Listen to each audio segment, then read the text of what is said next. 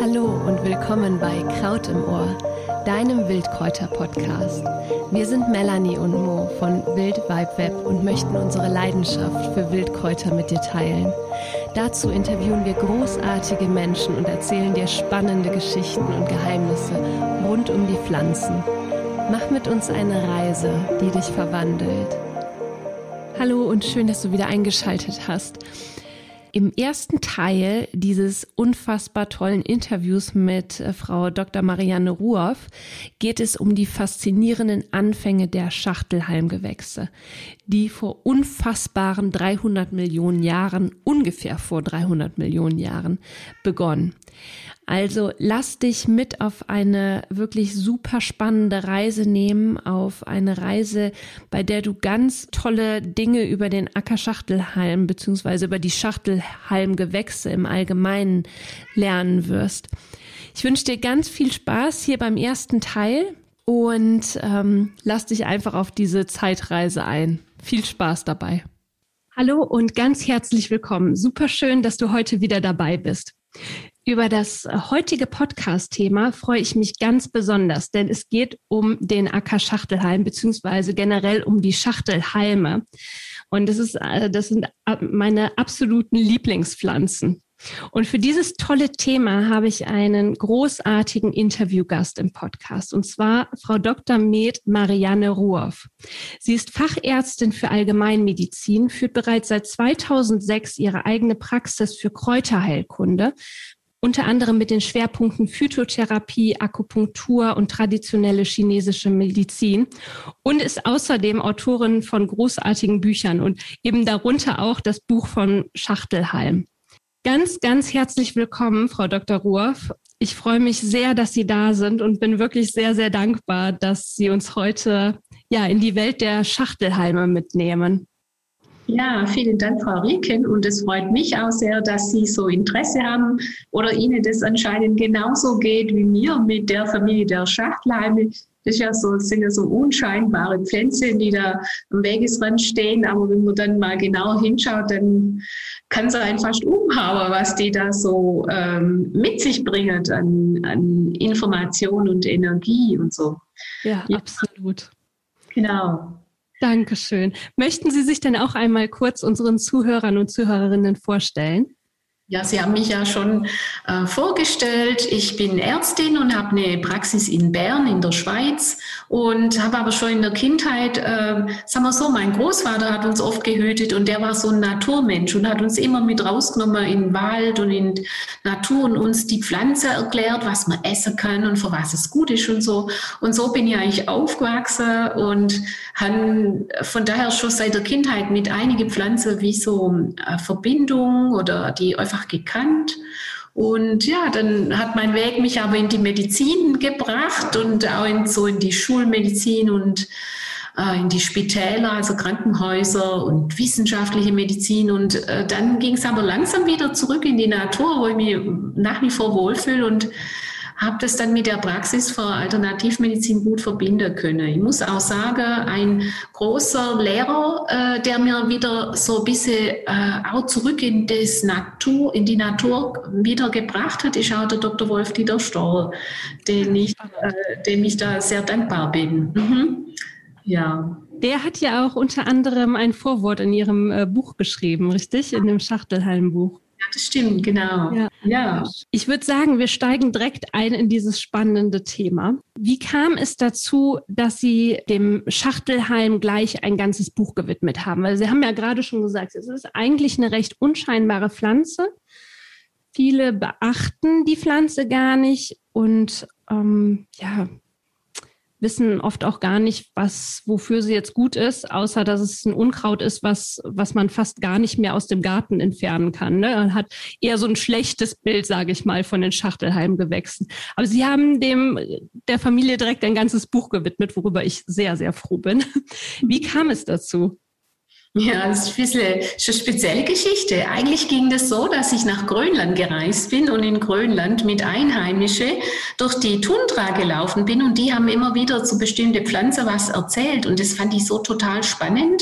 Da haben gesagt, ah, hier wächst das Süßgras und wir haben das früher für das verwendet und ich habe das immer aufgeschrieben und da wuchs auch, da wuchsen viele Pflanzen, die bei uns eigentlich verbreitet sind, arktisch-alpine Pflanzen, also die auch in den Bergen zu finden sind, die seit der Eiszeit da wachsen und unter anderem eben auch der Schachtelhalm. Und dann habe ich mal angefangen, da die zu fotografieren und so bis jetzt recherchieren. Und äh, ja, dann der Schachtelhalm wuchs da wirklich am Wegesrand, ganz viel da in Grönland.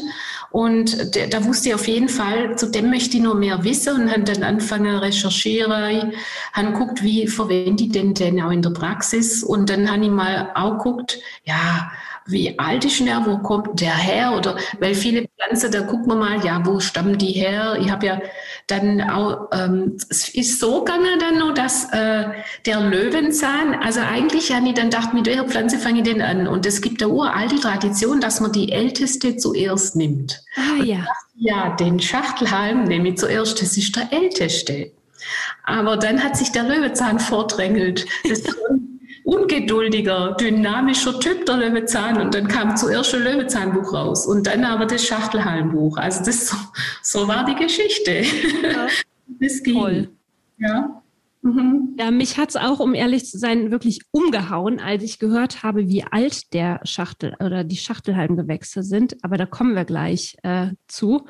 Und zwar ja, würde ich Sie bitten, uns direkt auf, auf so eine kleine Zeitreise mitzunehmen und uns so ein bisschen über die, wie ich finde, wirklich faszinierenden Anfänge der Schachtelhalmgewächse zu erzählen, weil die reicht wirklich ähm, ein paar Jährchen zurück. Ein paar Jährchen ist gut, das dachte ja. ich also ich dachte eigentlich, okay, mal gucken, wo kommt denn der her und so. Und ich wusste schon, der ist ja uralt. Und dann dachte ich, ja, okay, das wird wohl Dinosaurierzeit und so. War so meine Vorstellung. Und dann habe ich aber recherchiert und gemerkt, nee, nee, der ist viel älter, doppelt so alt wie die Dinosaurier. Und dann habe ich gedacht, ja, was war denn zu der Zeit, wo die Schachtelhalme zum ersten Mal so aufgetreten sind? Und das ist wirklich, da taucht man ein in, das ist wie ein Comic, äh, in eine Fantasy-Welt, eine Urzeit, wo da, da war alles noch anders wie heute. Also das ist, da war das Urmeer und es war extrem reich an Fische. Die Wissenschaftler sagen, das ist die fischreichste Erdzeit gewesen gewesen. Also nie mehr gab es so viele Fische im Meer, aber das Land, das war noch kaum besiedelt. Da war eigentlich nichts auf dem Land. Vielleicht ein paar Moose und vielleicht schon ein paar Farne. Also es ist ja so, dass der, die Schachtelhalme gleich alt sind ungefähr wie die Farne und die Bärlappe. Das sind unsere allerältesten Pflanzen. Das sind nämlich die allerersten Pflanzen, die dieses archaische Land besiedelt haben. Und zu der Zeit, das ist, da, da kommt man echt, äh, da, da kommt man zuerst in das Urmeer, weil äh, das Leben war üppig und reich im Urmeer und da gab es so ganz seltsame äh, Kreaturen und Fische und so. Also das sind wirklich auch tolle Namen. Da gab es zehn Meter lange Panzerfische und zweieinhalb Meter lange Stachelhaie. Dann gab es Quastenflosser und am Boden gab es Seeskorpione, die zwei Meter groß waren also und so, so Trilobiten krabbelten am Boden herum. Die, die, sehen, die waren viel größer äh, wie unsere heutige Kellerasseln, aber sahen so ein bisschen aus wie die. Und das kann man heute alles als Versteinerungen finden. Gell? Mhm. Und dann gab es Lungenfische, die hatten Lunge und Kieme, die konnten also äh, über Wasser und unter Wasser sein. Und dann gab es ganz viele so äh, ähnlich den heutige Muschler verwandte äh, Kopffüßer, Ammoniter, Perlboote und Gerathörner. Vielleicht haben ja manche haben vielleicht schon mal Ammoniter gesehen. Die, sind, die, die waren so zahlreich, die sind in ganz viele Versteinerungen zu finden. Also die kann man oft finden als Versteinerungen. Mhm. Äh, ja, also unheimlich üppiges Leben im Wasser, aber ganz spärlich an Land. Und dann äh, die Schachtelhalme, man vermutet heute, es gibt so eine Alge, die den Schachtelhalme extrem ähnlich sieht, das ist die Armleuchteralge und die gab es damals schon. Man vermutet, dass aus dieser Armleuchteralge, die, die, sind, die haben dann so langsam angefangen, das Land zu besiedeln. Und das gelang ihnen, weil sie so Gefäße gebildet haben, in denen sie das Wasser transportieren konnten. Das ist ja wichtig für das Leben an Land. Ja. Also im Wasser braucht die Pflanze das ja nicht, weil die kann ja das Wasser von, der, von außenrum gerade aufnehmen. Aber an Land muss sie das Wasser äh, transportieren können aus dem, aus dem Boden, wo es feucht ist, hoch in die äh, bodenferne äh, Pflanzenteile. Und da braucht es Gefäße und da haben die solche Gefäße gebildet. Und das nächste war aber auch, dass die ähm, Ackersch oder die Schachtelhalme damals, die damaligen Schachtelhalme, die mussten sich dann auch steif machen, weil im Wasser werden sie getragen vom Wasser. Da, da ja, klar. Mhm. Da, da, brauchen sie nicht so, so Holzstruktur oder sowas. Und damals gab es, die Pflanzenwelt hatte auch noch keine Holzstruktur entwickelt. Und die Schachtelhalme haben dann gefunden, äh, die haben äh, irgend so einen Trick rausgefunden, wie sie äh, Kieselsäure äh, in Kristallform einlagern konnte, sodass sie starr werden, dass sie auch an Land stehen können. Ja? Es ist auch so was ganz Ungewöhnliches und es war einmalig. Und so haben die dann langsam das Land besiedelt, zusammen auch mit der Farne und mit der Bärlappe. Also es ist eine unglaubliche Zeit. Und was mich auch noch fasziniert hat, was also wirklich speziell ist. Einmal in der Zeit, wo die Schachtelhalme entstanden sind, das, das war, da war es drei bis sechs Grad wärmer wie heute im Durchschnitt, ja. Also heute immer so oh, Klimaerwärmung und so, äh, aber damals war es schon drei bis sechs Grad wärmer wie heute. Die Polkappen waren größtenteils abgeschmolzen in der Zeit. Interessant ist auch, die Erde hat sich noch langsamer gedreht. Nur 22 Stunden lang war ein Tag. Mhm. Also heute haben wir ja 24 Stunden ja. lang. Und der Meeresspiegel war 150 Meter höher als heute.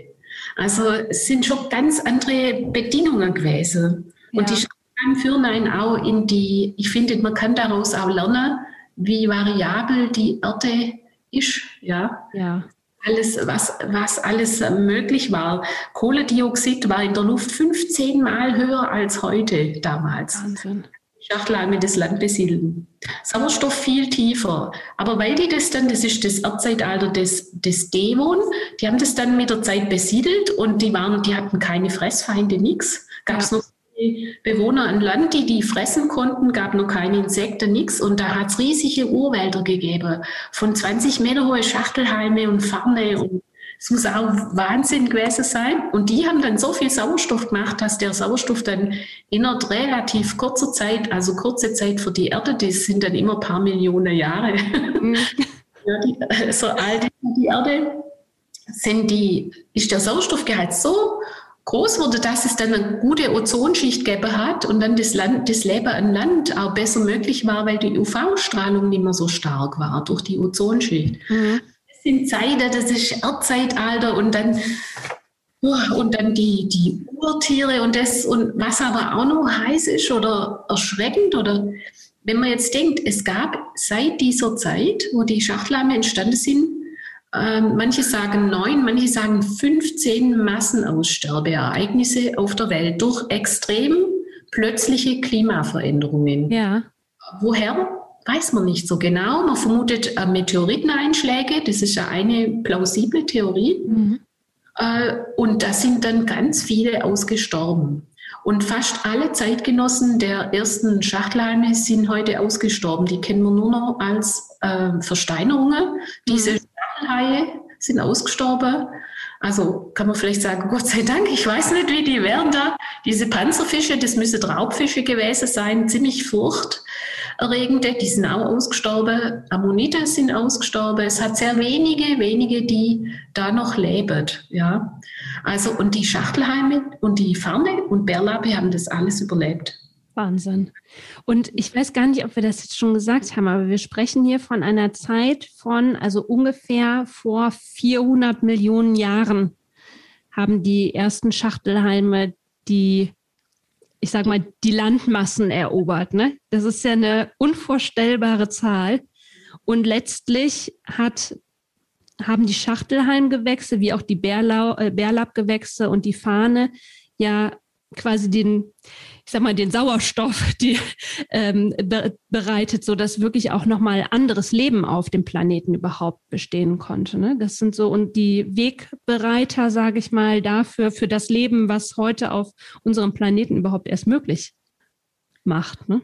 Wobei man muss, ja, das, das ist sicher so, die haben den Sauerstoffgehalt ziemlich steigen lassen dann, wobei der vorher schon durch diese Meeresgewächse, also die Algen Urmeer, die schon sehr üppig waren, die haben schon einen, Sauerstoffgürtel erzeugt.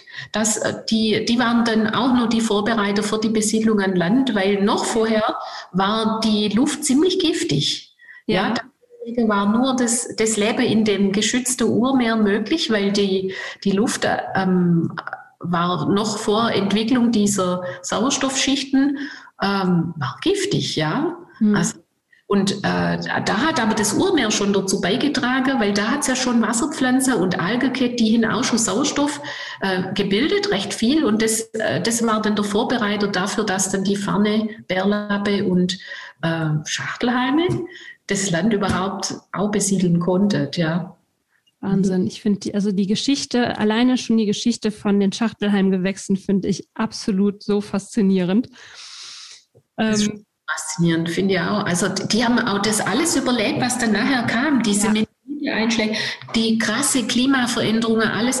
Äh, die haben, äh, man denkt ja auch die, an die Dinosaurierzeiten, gell? Das kam ja, ja dann und die Schachtelhalme waren wirklich auch wesentliche Nahrung, zumindest der pflanzenfressenden Dinosaurier. Ja? Und das ah, sind mega Tiere, die haben ja Monsterknochen gehabt und die haben dann den mineralreichen Schachtelhalm gern gefressen, gell? Ja. Aber die sind ausgestorben und Schachtelhalme nicht, die haben es überlebt.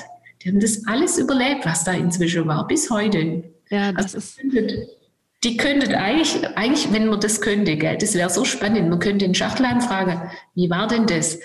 Erzähl mal, wo wir Menschen noch so unviecher waren, wie wir da an Land, wie war denn das? Erzähl doch mal die Geschichte, wie, wie, wie das und wie, wie ging das dann? Und dann waren wir wirklich Affen, äh, bevor wir dann so auf zwei Beine, wie kam denn das, dass wir dann auf zwei Beine, glaubst Man könnte das alles die Schachtelhalme fragen oder Pfanne oder Bärlappe.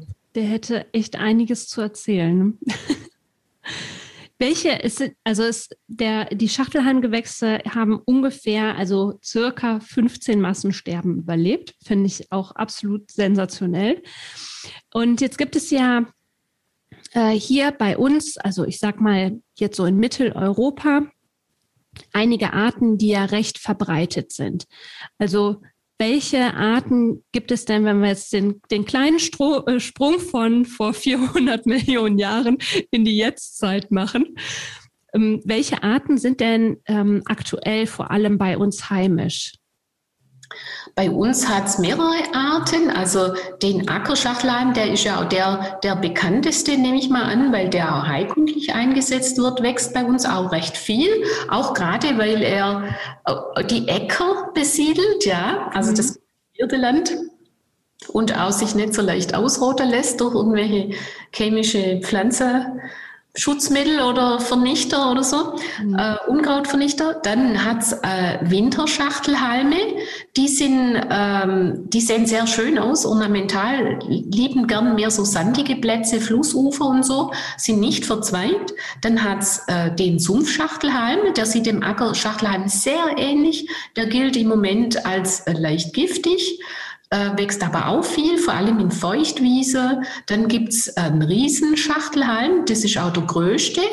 Ähm, der, der kann bis zu über einem Meter hoch werden bei uns. Also ich habe schon 1,50 Meter hohe Riesenschachtelhalme gesehen. Gibt es aber auch Arten in äh, Lateinamerika, die werden zwei, drei Meter hoch.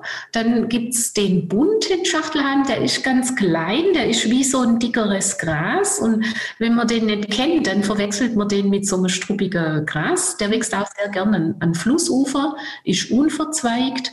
Und dann hat es noch einen Waldschachtelhalm, der ist sehr zart, der, der hat so verzweigte äh, Seitentriebe, ist auch mehr so hellgrün und, und so mehr filigran.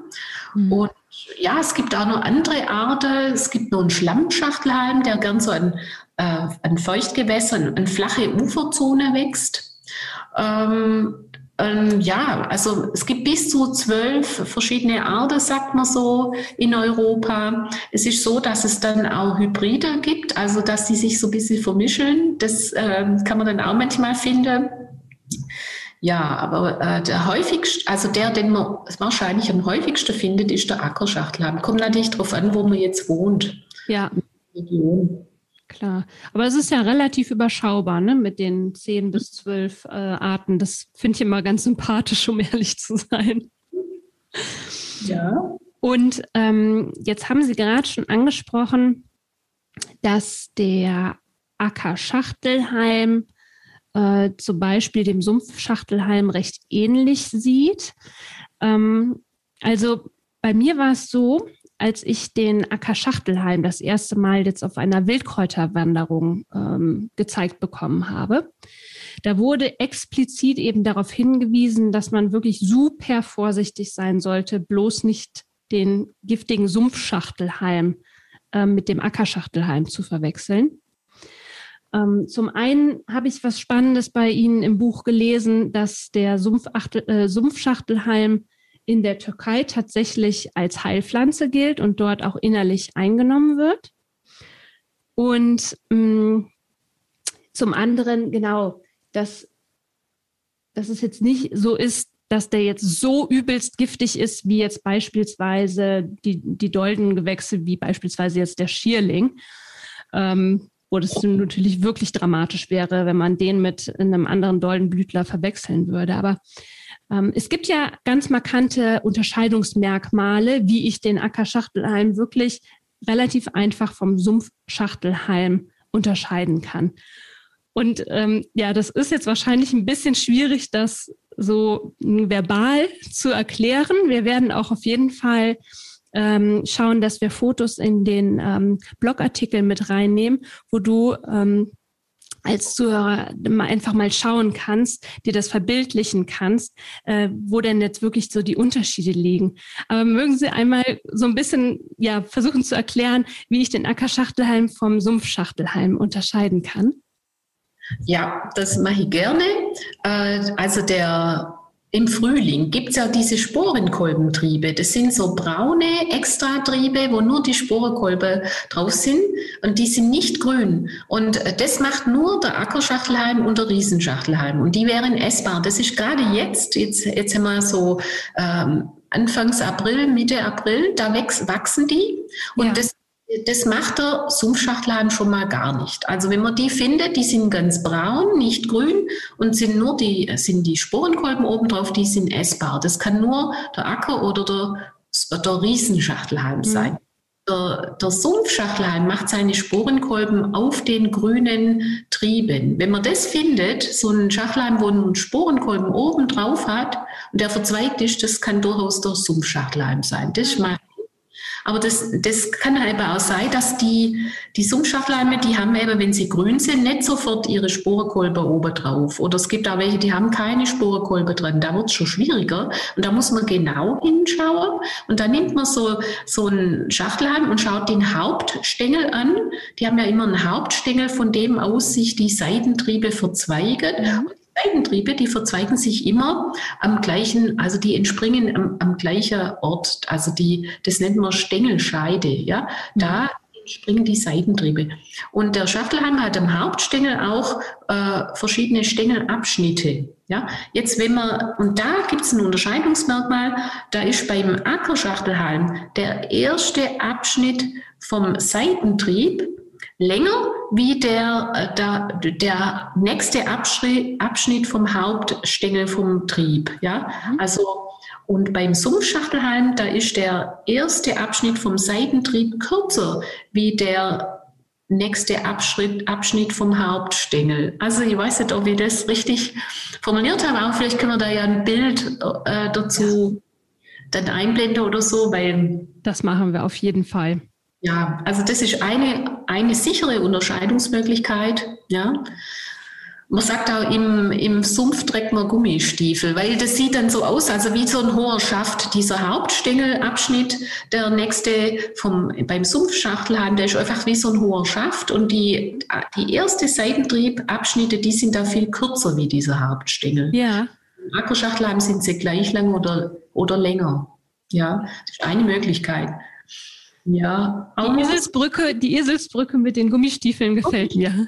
Ja, mit den Gummistiefeln kann man sich's merken. Ich muss aber dazu noch sagen, also es gibt keine wirklich, es gibt keine Beweise, dass der Sumpfschachtelhalm giftig ist für den Menschen. Es ist auch so, wenn Sie jetzt beim Sammeln oder wenn ihr beim Sammeln äh, aus Versehen mal einen Sumpfschachtelhalm mit drin habt in eurem Ackerschachtelhalm, kann sein, ihr merkt überhaupt nichts. Der ist wirklich nicht so giftig, kann man gar nicht vergleichen mit dem Schierling. Ja, mhm. Also Schirling ist wirklich gefährlich giftig, ja. denn da sicher nicht verwechseln, aber der Sumpfschachtelhalm, er gilt deshalb, es ist so, er ist sicher, der Sumpfschachtelhalm ist fürs Weidevieh nachgewiesenermaßen giftig, ja. Nicht für jedes Weidevieh, aber für die Kühe auf jeden Fall.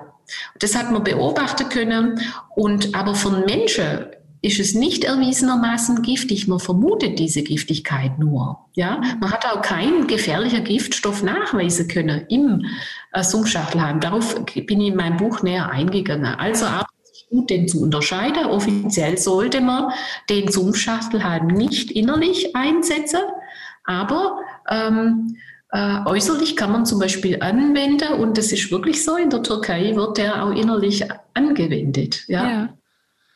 Finde ich total spannend und ähm, ja interessant, dass das eben immer noch nur vermutet wird. Und es gibt ja tatsächlich einige Wildpflanzen, die äh, für bestimmte Tiere giftig sind, aber eben für uns überhaupt überhaupt nicht giftig sind. Das äh, muss nicht unbedingt unmittelbar ein Anzeichen dafür sein, dass die Pflanze nur, weil sie jetzt, also nur in Anführungszeichen, weil sie jetzt für das Vieh beispielsweise giftig ist, auch automatisch giftig für uns wirkt. Ne? Bei der Schachtelhalm ist so, die enthalten Thiaminase. Das ist äh, ein Stoff, der Vitamin B1 abbaut. Und ein Teil der Giftigkeit ist vermutlich eine Nebenwirkung von der Thiaminase. Wenn die Tiere sehr viel äh, fressen, wo, das, äh, wo Schachlein drin ist, wo die Thiaminase drin ist und das, die fressen es ja roh. Ja. Da, da kann das so Nervenschädigungen machen nach einer gewissen Zeit, bei einer gewissen Menge an Schachlein. Aber wir Menschen essen den ja nicht roh. Wir nehmen den ja gekocht zu uns oder als Tinkture oder Zubereitungen, mhm.